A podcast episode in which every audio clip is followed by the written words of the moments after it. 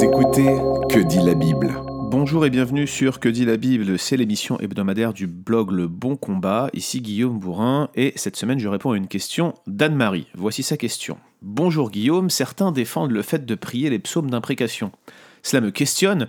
Je me demande si Dieu a inspiré ces psaumes pour qu'on les prie à notre tour ou simplement pour nous faire comprendre sa prière à lui envers les réprouvés que lui seul connaît.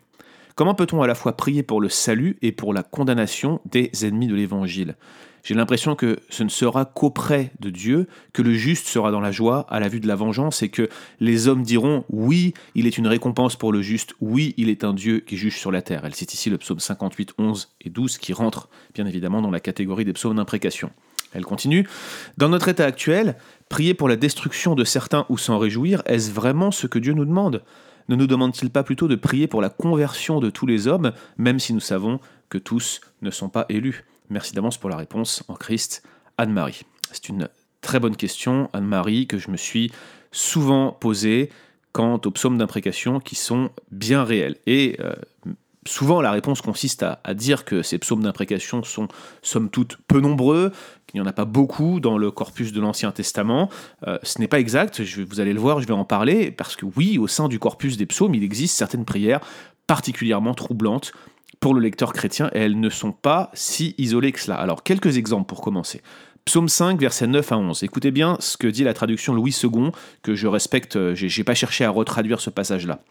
Éternel, Conduis-moi dans ta justice à cause de mes ennemis. Aplanis ta voix sous mes pas, jusqu'ici ça va. Car il n'y a point de sincérité dans leur bouche, leur cœur est rempli de malice, leur gosier est un sépulcre ouvert, ils ont sur la langue des paroles flatteuses. Frappe-les comme des coupables, ô Dieu. Que leur dessein amène leur chute, précipite-les à cause de leurs péchés sans nombre, car ils se révoltent contre toi. Alors tous ceux qui se confient en toi se réjouiront, ils auront de l'allégresse à toujours et tu les protégeras. Tu seras un sujet de joie pour ceux qui aiment ton nom. Alors vous le voyez ici, la demande de direction divine du fidèle s'accompagne d'une prière pour la destruction des ennemis à cause de leurs péchés, une destruction qui, pour le psalmiste, produira de la joie. Donc on a déjà dès l'Ancien Testament ce type de prière qu'Anne-Marie a souligné. Encore un autre exemple, psaume 35, verset 4-8.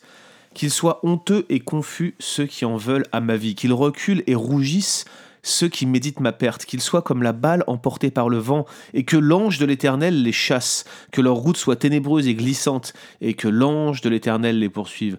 Car sans cause ils m'ont tendu leur filet, sur une fosse, sans cause ils l'ont creusé pour m'ôter la vie.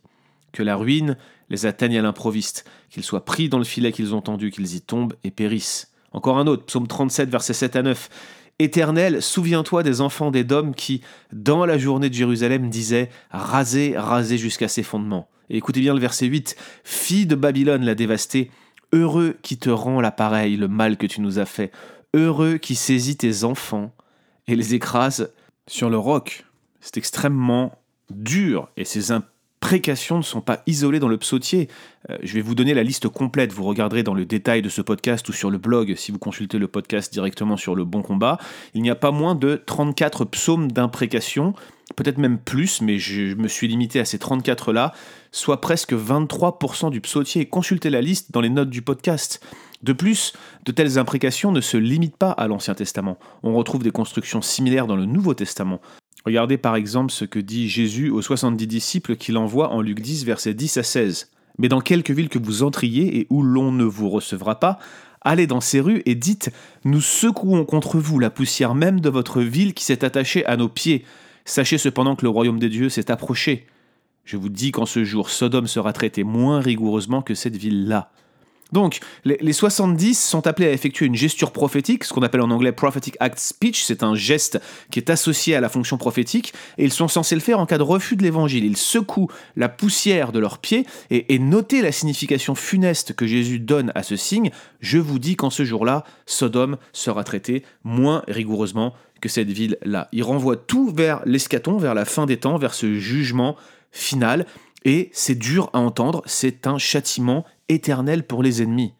Là encore, dans le Nouveau Testament, il y a de nombreuses affirmations qui s'apparentent aux prières d'imprécation euh, de l'Ancien Testament. Matthieu 23, 13, euh, Luc 10 que je viens de citer, 1 Corinthiens 16, 21, 22, Galates 1, 8, Galates 5, 12. Bref, je vais vous donner une liste un peu plus complète là encore dans les notes du podcast. Regardez notamment comment les psaumes 69 et 109 sont réutilisés pour s'appliquer à Judas Iscario en acte 1, verset 20. On ne peut pas lire sérieusement la Bible et éviter les imprécations, même quand le chrétien prie la prière du Notre Père enseignée par Jésus. Quand il dit que ton règne vienne, dans un sens, il prie pour la venue de ce jour eschatologique, de ce jour de Christ, qui comprendra une partie de jugement de ses ennemis. Donc même si l'on souhaite éviter toute forme d'imprécation, on ne le peut pas réellement et on finit d'une manière ou d'une autre par y être confronté jusque dans nos propres prières. Alors, la nature de ces psaumes d'imprécation pose question, parce qu'il y a d'une part la question de la cohérence de l'éthique chrétienne, c'est ce que disait Anne-Marie, comment peut-on formuler la moindre imprécation, même distante, au regard des exigences apostoliques de renoncer à la vengeance? Je vais, tenter de répondre à cette question un peu plus tard, mais avant toute chose, je voudrais rappeler un certain nombre de points au sujet des psaumes d'imprécation. Premièrement, ces psaumes ne sont pas des émotions incontrôlées, euh, exprimées à la va-vite. Les quelques imprécations que je viens d'énumérer se retrouvent dans des compositions poétiques élevées qui sont le produit d'une méditation raisonnée, d'une composition qui a pris du temps, et je ne parle même pas ici de l'inspiration divine qui fait que cela distingue n'importe quelle prière prononcée de nos jours de celles qui ont été prononcées dans le corpus biblique. Nous devons aussi nous souvenir, deuxièmement, qu'une malédiction s'attache à quiconque transgresse la loi. Par exemple, en Deutéronome 27-28, il y a un ensemble d'imprécations qui sont prononcées. Ainsi, même ceux qui étaient dans l'alliance mosaïque, donc qui étaient en, alliance avec Dieu, eh bien, ils avaient des imprécations qui étaient suspendues au-dessus de leur tête, telle une épée de Damoclès. En réalité, l'imprécation, elle guette tous ceux qui s'écartent de la moralité divine. Tous les hommes sont potentiellement sujets à de telles menaces. Ces textes ne sont donc pas illégitimes au regard de la sainteté et de la justice de Dieu, ils sont cohérents avec sa nature même. Troisième note que je voudrais faire sur les psaumes d'imprécation. Partout où nous trouvons une forme d'imprécation dans les Écritures, elle n'est pas triomphaliste, elle n'est pas jubilatoire elle provient presque toujours d'une position de faiblesse, euh, de la part de victimes. Je pense au psaume 35 ici, je pense au psaume 69, je pense au psaume 109. L'imprécation reconnaît Dieu comme l'unique source de la délivrance et du juste jugement. Le seul qui se moque des méchants, au final, c'est Dieu lui-même. Vous avez des cas où des individus se moquent, par exemple des prophètes de Baal, c'est le cas classique en roi 18, mais c'est encore une fois un prophète de l'éternel qui représente l'éternel, qui représente même probablement la fonction prophétique dans son ensemble dans le cas d'Élie. Donc ce n'est pas réellement une, une, autorisation de se moquer de ses ennemis ou de les tourner en dérision. C'est plutôt la réalité qui consiste à regarder ses ennemis et à reconnaître que Dieu est l'unique source de délivrance et de juste jugement. Quatrième remarque, l'imprécation se base sur les promesses divines. Et oui, des promesses notamment eschatologiques, comme nous l'avons noté, les promesses de délivrance au jour du jugement, eh bien elles ont leur pendant dans le châtiment des ennemis de Dieu. Et si vous voulez voir les promesses de Dieu s'accomplir, eh bien dans un degré moindre, cela signifie que vous voulez voir Dieu exercer sa vengeance. Les deux sont codépendants, c'est comme les deux faces d'une même pièce. Bien sûr, nous devrions souhaiter la conversion, bien sûr, nous devrions souhaiter le fait que, que la justice de Dieu s'accomplisse par la conversion d'un maximum de personnes, mais nous savons qu'au jour du jugement, des personnes seront châtiées, c'est pour ça qu'il y a un jugement. Cinquième et dernière note, les prières d'imprécation se focalisent rarement, si elles s'y focalisent jamais, sur la destruction d'un individu spécifique, mais presque toujours sur une classe ou un groupe d'individus, à savoir les méchants ou ceux qui s'opposent à Dieu. Alors on pourrait discuter passage par passage, il y en a quelques-uns qui sont un peu plus tendancieux, mais d'une manière générale, c'est le cas. Quand on met tout cela bout à bout, on comprend qu'on ne peut pas simplement transposer les psaumes d'imprécation directement dans nos prières. Mais la question demeure, est-ce que l'on peut prier des imprécations? Et comme je le soulignais, le chrétien peut ressentir un profond risque d'incohérence face à cette question. Est-ce qu'on peut à la fois prier pour, ses ennemis et bénir ceux qui nous maudissent tout en faisant des prières d'imprécation? Cela laisse à penser qu'il y aurait comme un changement radical entre les prières de l'Ancien Testament et celles du Nouveau Testament. Or, ce n'est pas le cas. On a, listé des imprécations du Nouveau Testament, on a listé des réutilisations dans le Nouveau Testament d'imprécations de l'Ancien Testament, et, comme nous l'avons même dit, le Notre Père contient une prière d'imprécation implicite. Alors, il y a des cas où un dilemme important peut se présenter devant nous. Par exemple, est-ce qu'il faut prier pour la conversion ou pour la destruction des terroristes? Russell Moore, en 2015, après la décapitation des 21 coptes, dans un billet que nous avions d'ailleurs traduit, il répondait Non, ces prières ne sont pas contradictoires. Et je le cite, il nous dit euh, la chose suivante Jésus nous dit d'aimer nos ennemis et de prier pour ceux qui nous persécutent. Matthieu 5, 44. L'Esprit de Jésus qui parle au travers des prophètes et des apôtres nous dit également que ceux qui ferment les yeux sur le meurtre d'autrui ont tort. Le principal problème, dit Russell Moore, est que nous oublions que notre rôle est à la fois d'être des personnes de justice et de justification. Ces deux choses ne sont pas contradictoires. Prier pour le salut de nos ennemis, même de ceux qui commettent les crimes les plus abominables, n'implique pas d'arrêter de prier pour que justice soit faite contre eux. Alors je suis assez d'accord avec euh, Russell Moore, je dois le dire, même si je ne pense pas qu'on puisse euh, pour autant utiliser directement les psaumes d'imprécation, euh, en tout cas se les approprier directement, ni les utiliser en toutes circonstances, et j'aimerais laisser quelques principes, quatre en réalité, si vous vous sentez appelé à prier de la sorte. Premier principe, souvenez-vous qu'il ne s'agit pas d'une vengeance personnelle, ce n'est pas non plus une prière dirigée par quelque émotion incontrôlée. Si c'est cela qui guide vos prières d'imprécation, alors il s'agit de propre justice et d'une forme de colère incontrôlée qui est, selon ce que dit Éphésiens, une forme de péché.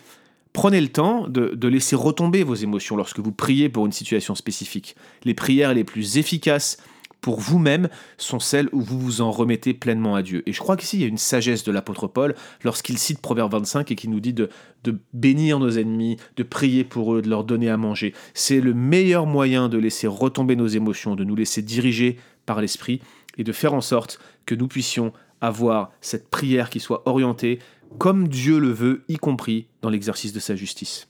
Deuxième principe que j'aimerais vous laisser, souvenez-vous de la position et de l'inspiration de ceux qui prononçaient ces prières d'imprécation. On a Jésus lui-même, on a David en tant que représentant d'alliance et véritable type de Christ. D'ailleurs, David est l'auteur de la grande majorité des psaumes d'imprécation. Vous n'êtes pas dans ces cas de figure, et vos prières ne sont pas inspirées. Demandez donc à Dieu d'exercer sa justice selon sa volonté, selon sa sainteté, et non pas selon vos désirs. De même, souvenez-vous que David, qui a écrit la majeure partie des psaumes d'imprécation, avait un pouvoir temporel qui lui avait été remis. Il était roi selon Dieu. Vous n'êtes pas dans ce cas de figure non plus, y compris dans nos sociétés modernes lorsque vous êtes policier, soldat ou même magistrat. Comprenez bien cela. Troisième principe, reconnaissez que la souveraineté de Dieu est l'exercice de sa justice contre le mal. Dieu peut punir, il peut aussi sauver. Et si notre délivrance pouvait passer par un miracle de conversion, par exemple À mon avis, nous ne devrions jamais oublier qui était l'apôtre Paul, et, vu sous cet angle, les prières de bénédiction envers nos ennemis prennent tout leur sens.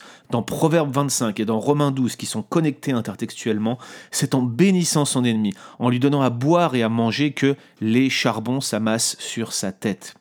Il ne s'agit pas d'agir ou de prier de manière hypocrite, de bénir dans le but qu'il soit châtié. Il s'agit plutôt d'une prière de bénédiction sincère par laquelle vous demandez à Dieu de vous délivrer de l'oppression, soit par la transformation de vos ennemis, soit par leur châtiment ou leur destruction. Enfin, souvenez-vous que de telles prières ne devraient pas se focaliser premièrement sur vos petits problèmes même sur vos petits ennemis, mais sur ceux que l'Église rencontre. Priez pour les croyants persécutés dans le monde, priez pour la conversion de ceux qui les frappent, priez pour leur destruction, le cas échéant. Voilà ce à quoi servent principalement les prières d'imprécation. Alors non, il n'y a pas de dichotomie dans l'éthique chrétienne. Dieu tirera vengeance du péché, et vous ne valez pas mieux que ses persécuteurs. Si le châtiment n'était tombé sur Christ, c'est sur vous qu'il serait tombé. Souvenons-nous-en au moment où nous devons prier pour eux. Retrouvez d'autres épisodes sur www.leboncombat.fr.